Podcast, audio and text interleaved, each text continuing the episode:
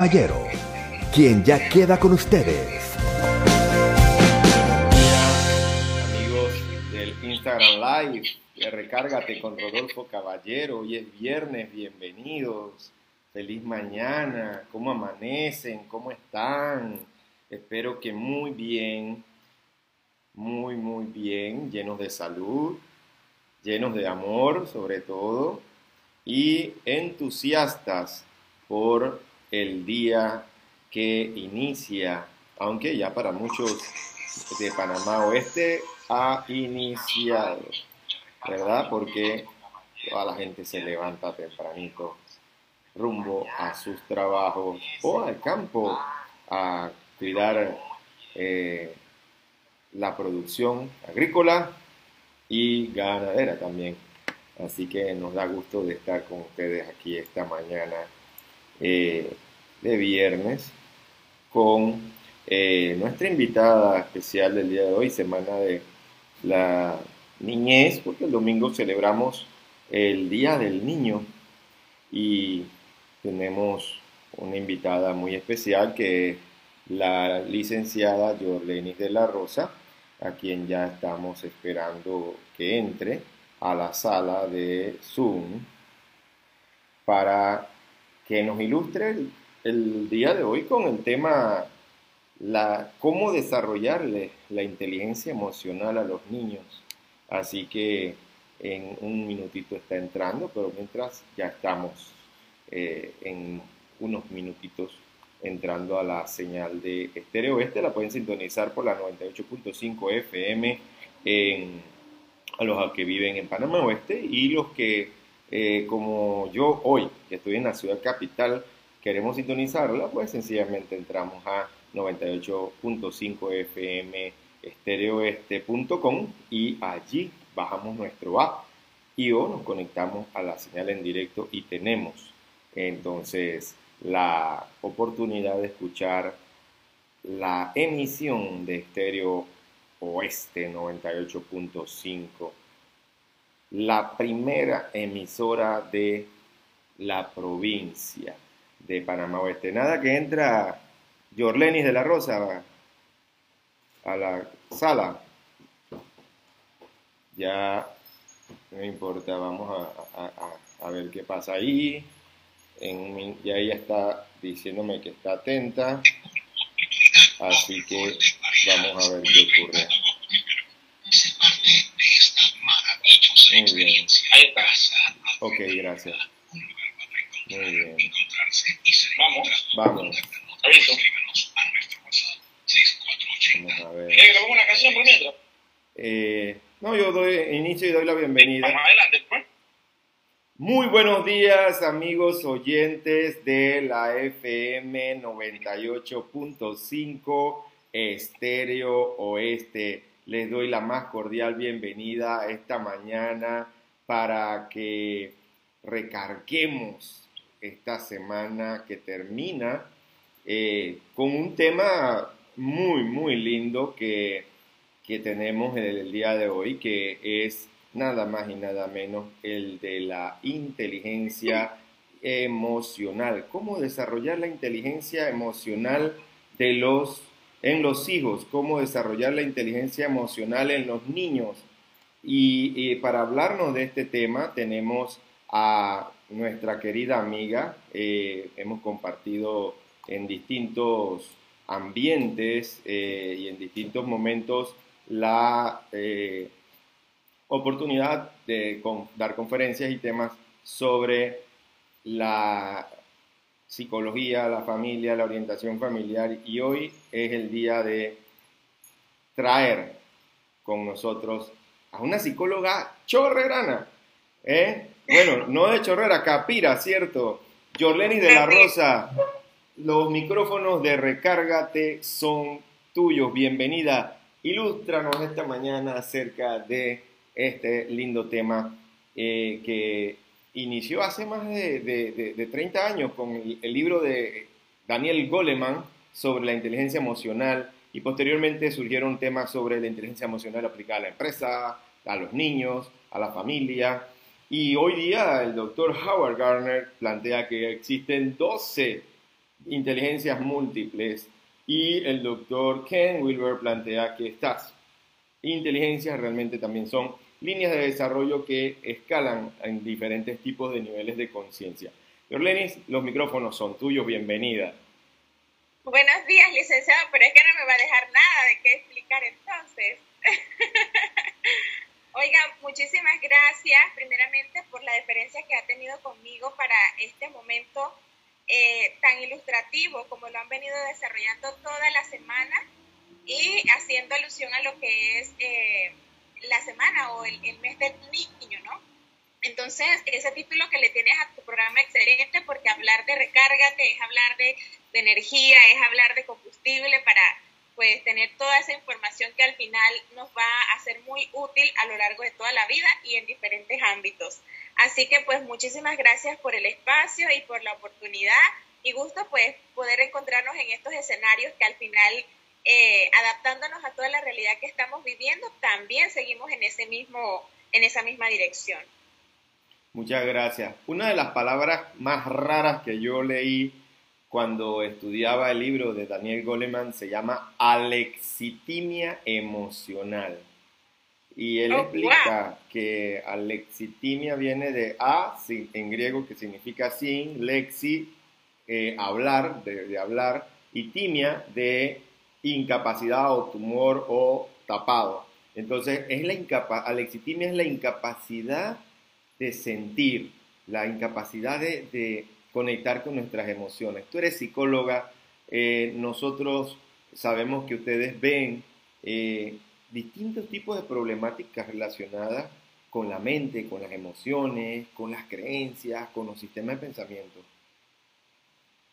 Antes de entrar profundamente a hablar de la inteligencia emocional, quisiera que nos explicara qué es no tener inteligencia emocional y en este caso la circunstancia de los niños, cómo nosotros vemos que un niño no... ¿Cómo vemos a un... Más bien, ¿qué, qué, formas de ser o conducta presenta un niño cuando no tiene inteligencia emocional? Háblanos de eso. Sí, fíjate que es muy importante el abordaje que haces con referencia a este tema y amplío un poquito más. Nosotros, eh, eso que mencionas, a veces hay personas que les cuesta poder manifestar esas expresiones, poder manifestar esas emociones.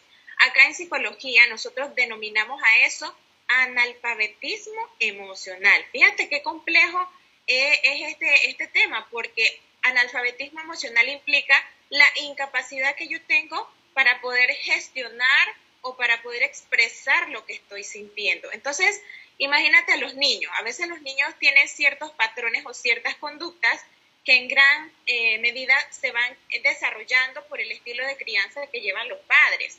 Entonces, un papá permisivo o un papá muy autoritario va a generar en ese niño eh, cierta aversión a las reglas o demasiada eh, de repente el niño está en un ambiente controlado, por decirte en un salón de clases. Entonces, es que mi papá me dijo que no puedo hacer esto, es que mi mamá me dijo que no preste los lápices, es que esto, es que el otro. Entonces el niño no se rige por lo que está sintiendo, sino por lo que a mí me enseñaron, que en este caso viene a ser un patrón estructural y yo no lo puedo romper porque si lo hago le estoy fallando a mi papá o le estoy fallando a mi cuidador.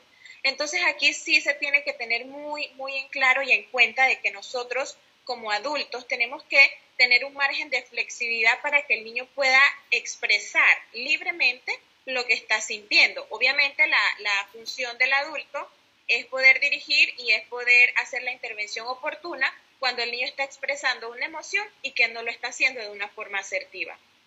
¿Qué pasa cuando nosotros mismos como papás no tenemos sensibilidad hacia los sentimientos y las emociones? Ni las propias, obviamente, pero tampoco, tampoco las de los hijos. O sea, muchos padres eh, eh, desvirtúan, eh, minimizan la importancia de los sentimientos. ¿Qué tú le dirías a, un papá o una mamá? Porque también, o sea, como seres humanos sabemos y podemos, en lo que yo he tratado con padres de familia, eh, muchos son conscientes que no, no, les gusta sentir, que no les gusta tampoco eh, abordar el tema de las emociones en casa. tú como experta en psicología, ¿qué le puedes enseñar, decir ahorita mismo a, ese padre de familia, a esa madre de familia que nos escucha, si él sabe que le causa una gran resistencia abordar las emociones?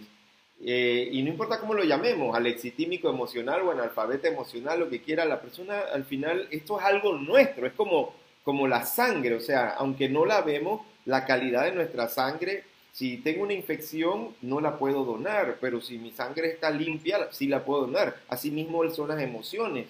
Háblanos de esto, por favor, Jorlen. Sí. sí, claro, mira, lo que pasa es que como, ok, si bien es cierto, nuestro tema de la mañana es inteligencia emocional, partimos diciendo que esta es la capacidad que todos los seres humanos vamos desarrollando a lo largo de nuestra vida para gestionar nuestras emociones. Entonces, ¿qué pasa, eh, tomando la idea que me das, qué pasa con aquel papá que no ha logrado gestionar de forma correcta sus emociones? Entonces, ¿cómo yo le puedo enseñar a mi hijo a gestionar algo si yo mismo no soy capaz de hacerlo? ¿Ves?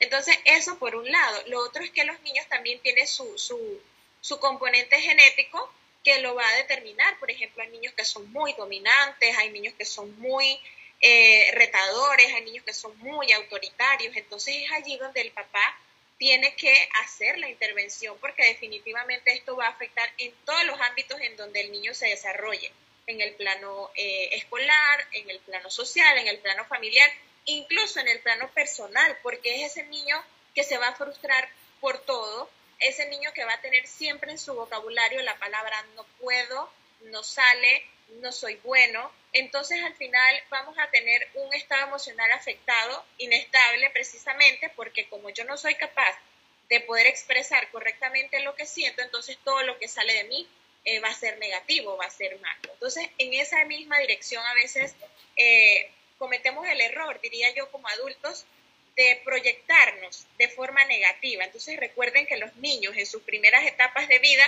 el, el patrón o, o, la figura importante o más significativa siempre van a ser sus papás. Entonces por eso uno antes de corregir al niño, ¿qué hacemos nosotros en psicología? Psicoeducamos al papá, le decimos, recuerden que todo lo que salga de usted, el niño va a ser su reflejo. Y hay una frase muy particular que dice, si tú quieres conocer a un papá, no escuches al niño, míralo, porque las mismas conductas que el niño está proyectando es lo que es lo que al final los papás en casa están manifestando. O sea, el papá dice, "No, no quiero que mientas, pero yo te estoy enseñando a mentir." No, dile a la señora que no estamos en la casa. Cosas como esas que ha pasado muy muy pasan muy seguidas, pues entonces a través de esta esta dinámica familiar que se lleva a veces el niño se forma así, Rodolfo, porque eso es lo que hay en casa. Entonces yo no puedo pretender que mi niño sea ejemplar, que mi niño maneje eh, gestión emociones, que mi niño tenga una excelente inteligencia emocional,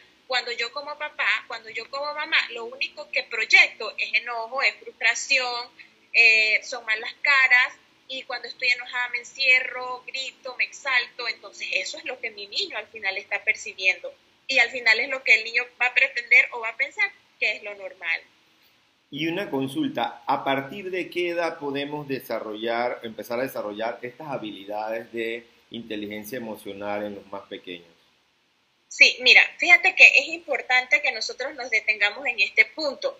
Cuando nosotros hablamos de los niños, generalmente el, el especialista o la persona encargada de darle seguimiento a los hitos de su desarrollo generalmente es el pediatra, pero ¿qué pasa? Nosotros también tenemos que considerar que cada especialista aborda temas puntuales. Por ejemplo, en este caso, el profesional este evalúa todo lo que es la parte del neurodesarrollo, su crecimiento, su peso, todas estas cosas. Pero nosotros en psicología miramos más allá y es el tema del lado cognitivo de cuánto el niño pues ha desarrollado su, su edad cronológica versus sus edades mentales y las habilidades que ha ido alcanzando. Entonces tú me preguntas, bueno, ¿y más o menos desde qué edad podemos empezar a trabajar? Rodolfo, los mismos niños nos van a pedir a nosotros como adultos cuándo es momento de hacer una intervención. No es que la inteligencia emocional, por ejemplo, ah, el niño cumplió dos años, tenemos que empezar a trabajar la inteligencia emocional. No, te voy a dar un ejemplo muy puntual. Vamos al supermercado, el niño quiere, tú sabes que en los supermercados, en las estanterías de antes de llegar a la caja, siempre hay chocolates, todo lo dulce. yo, di, yo siempre he dicho que si yo fuera dueña de un supermercado, yo eso lo elimino porque eso es lo que desencadena los berrinches de los chiquillos. Siempre lo he dicho. Porque ese es el momento como a los papás les toca esperar. Entonces el niño toca, el niño mira, quiero chocolate, quiero esto, quiero lo otro. Y como el papá le va a decir que no por la razón que sea, entonces allí el niño se va a molestar, va a hacer sus rabietas, va a hacer sus pataletas y todo el mundo termina haciendo el súper mal geniado porque ocurren estas situaciones. Entonces, eso te puede pasar desde dos años, como te puede pasar a los cuatro, a los cinco o, más, o de edades más grandes. Entonces, no existe una edad puntual para empezar a trabajar el tema de la inteligencia emocional, sino que a medida que se van dando las cosas, yo tengo que intervenir, yo tengo que orientar, yo tengo que ponerme al nivel del niño y explicarle, validar sus emociones, sé que estás enojado, eh, comprendo que te sientes frustrado, pero vamos a resolver esta, esta situación. Porque a veces nosotros llegamos, el niño se cayó, lo levantamos, lo limpiamos y listo. O sea, tenemos que para todo crear escenarios de aprendizaje.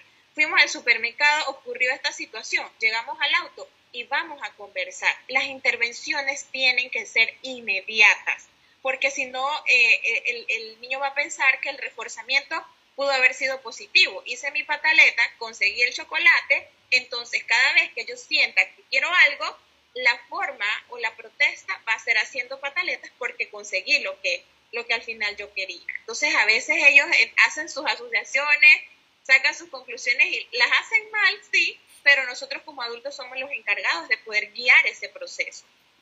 Es correcto.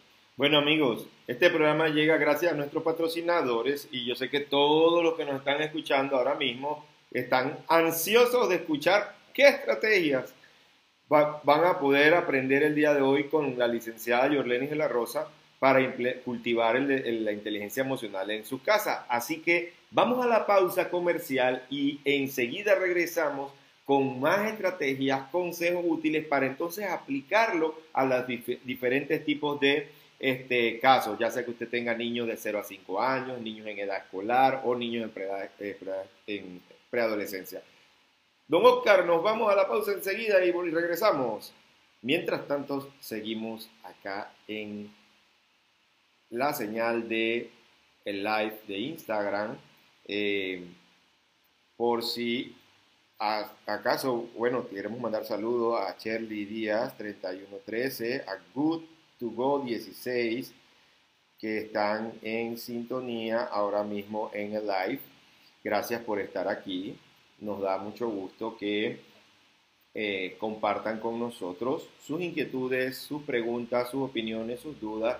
Pueden mandarlas directamente en los comentarios del Instagram Live y aprovechamos que tenemos a Jorleni en este momento exclusiva para los amigos del live y puede eh, contestar cualquier inquietud o pregunta que tengan ustedes. Eh, tú atiendes en la clínica de la doctora Ramos, ¿verdad?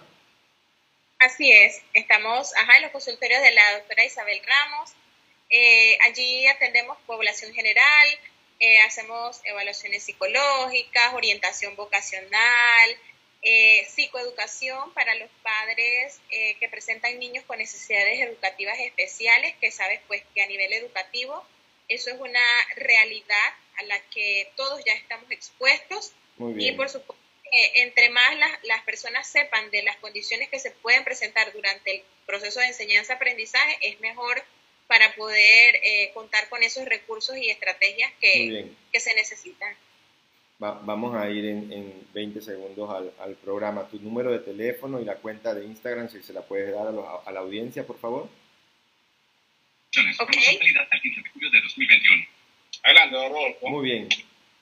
Gracias eh, a Cabina por el pase. Eh, estamos ansiosos de escuchar las estrategias, pero ya tenemos inquietudes de mucha gente en saber ¿Dónde pueden contactar a la licenciada Jorlenis de la Rosa? Por favor, si nos da su cuenta de Instagram y su teléfono.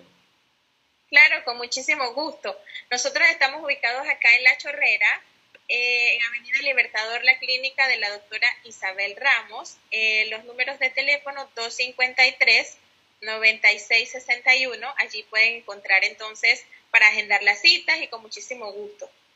En la cuenta de Instagram estamos también Clínica Doctora Isabel Ramos. Allí posteamos algunas actividades que realizamos eh, y pues siempre mantener informando eh, sobre las, las diferentes actividades psicológicas, charlas, o sea, todo lo que vamos eh, enfocados en esa dirección. Pues magnífico. Aquí las puertas de este espacio están abiertas para que por lo menos una o dos veces al mes, si tienes tiempo, puedas venir a, compartir con nosotros todos los temas relacionados al desarrollo de la psicología. Ahora, estrategia, licenciada de la Rosa. Ok, bueno, una vez ya definimos lo que es inteligencia emocional, pues la capacidad para gestionar emociones, dicen los papás, es lo que pasa es que a veces yo no sé qué hacer. Y, y te comento desde mi experiencia. A consulta llega, licenciada, es que yo no sé qué hacer con, con fulanito de tal. Y el, niño tiene cuatro años. Y yo le digo, señor, pero ¿y cuántos años tiene usted? Ah, bueno, tengo 35. ¿Y cómo es posible que un niño de cuatro años eh, le vaya a ganar esta, esta, esta situación? Porque él dice, no, es que yo no sé qué hacer, yo lo regaño, yo lo castigo, yo esto, yo lo otro. Y por eso te decía de que a veces no es tanto el trabajo con el niño, a veces el trabajo es con el adulto para poder entonces implementar todas estas estrategias que les voy a estar mencionando. Yo empiezo eh, diciéndoles que predicar con el ejemplo es para mí la primera recomendación. O sea, lo que yo hago, lo que yo proyecto, lo que yo digo, incluso lo que no digo, todo eso lo va a percibir el niño. Entonces, por eso yo me tengo que cuidar porque yo soy la imagen de él. Otra cosa es dedicar tiempo. Todo el mundo habla de que no hay tiempo, de que el tiempo es oro, de que esto y que lo otro, pero si yo me planifico, pero si yo me organizo, no estamos hablando de que tienes que pasar todo el día con tu hijo, porque puedes pasar todo el día con tu hijo, pero te la pasas peleando. Entonces, de eso no se trata. O chateando. Ajá, o chateando, o en diferentes eh, habitaciones y están en la misma casa, pero no se ven. Entonces, si te das cuenta, esa es la realidad que ahorita estamos viviendo. Crear escenarios de comunicación, Mira, otra, otra parte importante es cómo yo abordo a mi hijo Rodolfo, porque a veces nosotros como, adultos, con el afán y con los compromisos, llegamos y le decimos, ¿cómo te fue la escuela? ¿Sabes qué pasa? A veces los niños se escudan y nos dicen bien, y ese bien es la única forma o la única salida para evitarse dar una explicación de algo que te pasó, de algo que te irritó, de algo que te molestó, y como yo no lo quiero exteriorizar, entonces le digo a mi papá o a mi mamá, ay, me fue bien. Entonces yo le digo a los papás, no se queden con ese bien. Empiecen ustedes contándoles y diciéndoles, sabes, hoy tuve un buen día, hoy tuve un día regular, hoy me pasó esto. De manera que eso empieza a, a fomentar en el hijo, ah, bueno, mi papá o mi mamá me contó cómo le fue, entonces es mi turno. O cuéntame qué fue lo más importante que hiciste durante hoy cuando nosotros empezamos a formular preguntas diferentes, obviamente vamos a encontrar respuestas diferentes, pero estamos tan acostumbrados a lo mecánico como, ¿estás bien? Sí, comiste, sí, ¿qué estás haciendo? Esto. Entonces, son respuestas muy, muy cerradas. Y superficiales. claro, entonces, ¿qué pasa si yo le digo como papá a mi hijo, quiero que me digas tres cosas buenas que hiciste y tres cosas que no tan buena hiciste.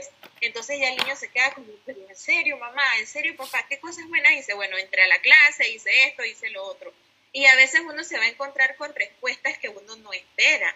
Por eso uno también tiene que ser muy creativo y muy dinámico con eso. Y obviamente en, esa, en esas respuestas tú te vas a dar cuenta a nivel emocional cómo el niño se está proyectando, si hubo algún tema que lo afectó, y todas estas cosas. Otra, otra estrategia que es importante es observar a tus hijos, observarlos y no como sentarme a mirarlos, sino mirar las cosas que hacen. Yo sé que todo este evento que estamos viviendo a nivel mundial, definitivamente que esto no tiene precedentes y que todo nos ha tocado adaptarnos, crear nuestras propias eh, formas de, de, no sé, socializar a través de la tecnología y todo lo demás, pero eh, los muchachos se han estado encerrando mucho, sobre todo el adolescente se ha estado encerrando mucho. Entonces es el típico muchacho que ha alterado su ciclo o su higiene de sueño y lo vemos malhumorado, lo vemos con ciertas actitudes que de repente no estábamos mirando antes, porque antes él tenía formas de exteriorizar o de canalizar sus emociones, pero como la situación en la que vivimos pues nos, nos ha obligado a encerrarnos asimismo se han ensimismado los muchachos y pues ahí también nosotros tenemos que eh, promover a que el niño exteriorice, promover a que también socialice, así sea con los miembros de familia, pero que se desconecte un poco del tema de las pantallas, porque esto está absorbiendo demasiado a nuestros niños.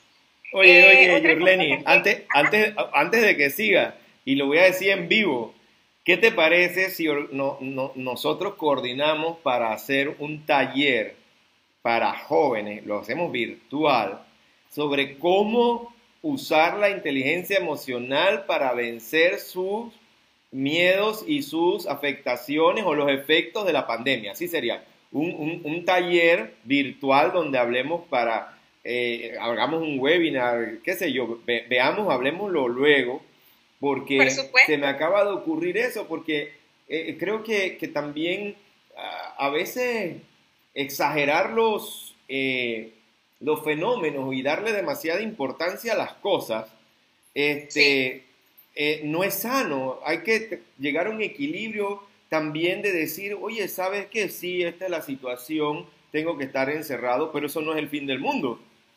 O sea, tengo, eh, somos capaces de, adquirir otra perspectiva y resignificar, como lo dicen ustedes los psicólogos, eh, la situación para que pueda sacar provecho de una, una desventaja y ser resiliente.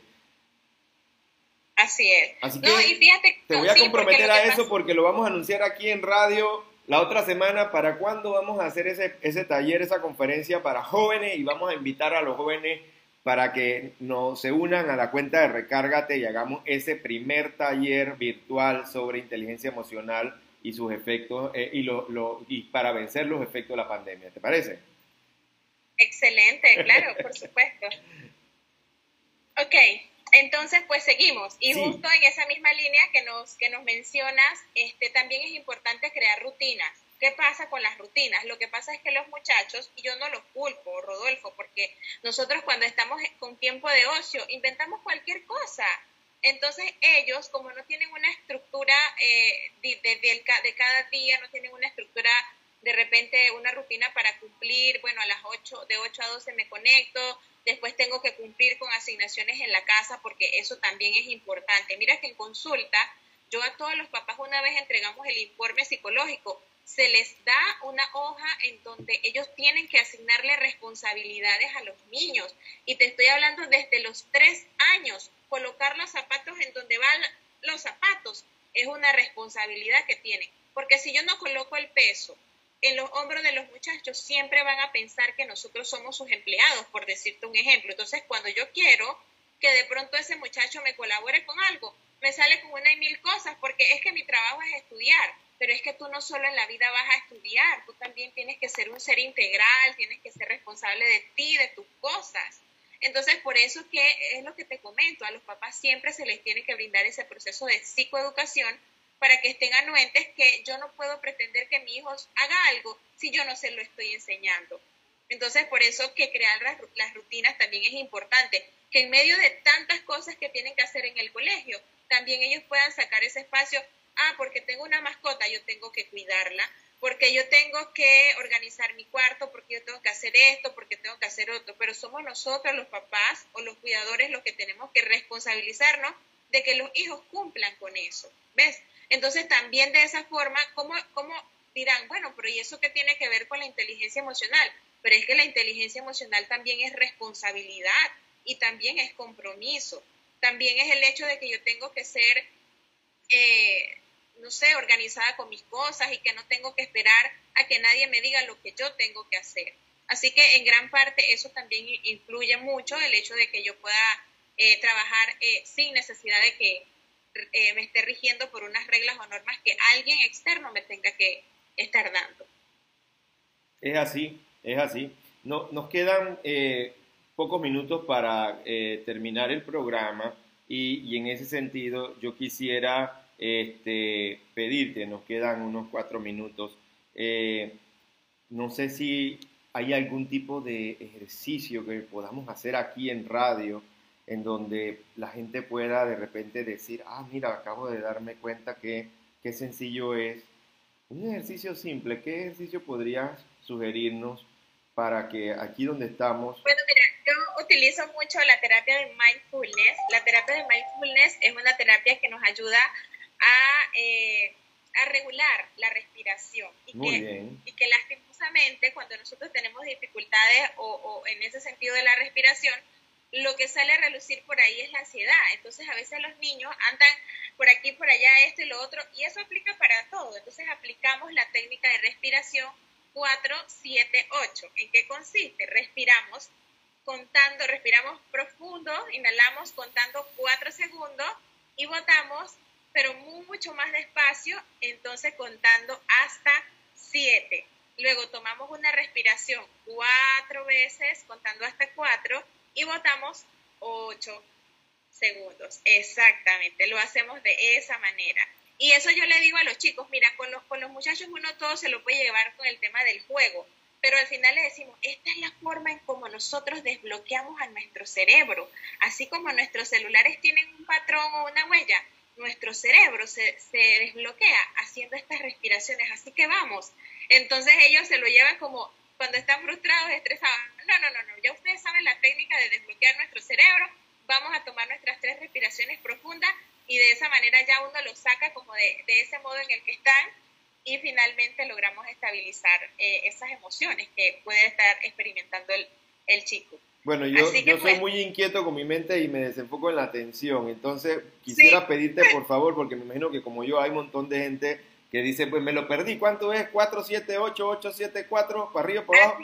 Por favor, repítelo, repítelo otra vez. Inhalo en 4 segundos. Exacto, inhalo contando hasta cuatro, ¿sí? Y, luego exhalo, exhalo. Ajá, contando hasta siete. De nuevo, inhalo contando hasta cuatro. Y exhalo contando hasta ocho. Así oxigenamos nuestro cerebro, nos relajamos, nos conectamos y podemos seguir. Eso lo podemos hacer en cualquier lugar, en el tráfico, en el trabajo, en todos los lugares. Y eso es algo que podemos cargar con nosotros. Sencillo, pero chévere. Excelente, Lenny. Mira, me ha encantado eso. Eh, esto va a ser para eh, practicarlo todos los días aquí en Recárgate. Se lo vamos a recordar a la gente cuando esté estresada. Le vamos a recordar practicar esta, respiración para oxigenar nuestro, eh, cerebro y así este, desbloquear, digamos así, cuando la mente está distraída o estancada. Señores, se nos ha acabado el tiempo, no queda más tiempo esta mañana. Esperamos que hayan podido recargar como papás, como hijos, como profesionales, como seres humanos, este tema de la inteligencia emocional eh, y que hayan podido descargarlo dentro de su corazón, sobre todo, dentro de sus emociones, para que esta mañana entonces sonriendo, sonriéndole al día, sonriéndole a la gente, todos ustedes puedan eh, sentir la capacidad más hermosa que tiene el ser humano, que es transmitir a través de nuestro sentimiento el, sentimiento más elevado, que es el amor. Así que les deseamos un feliz día, Yorleni de la Rosa. Gracias, gracias, gracias por estar aquí. Esperamos que estés de vuelta. Y claro que sí, vamos a volver con, contigo nuevamente en otro nuevo programa pronto. Feliz día a todos los amigos y nos vemos el lunes con más de Recárgate. Feliz día a todos. Gracias, feliz día. Gracias, Yorleni. Estéreo Oeste presentó el programa Recárgate para vivir con pasión. Los esperamos mañana a las 9 y 30 de la mañana para otra super descarga de energía.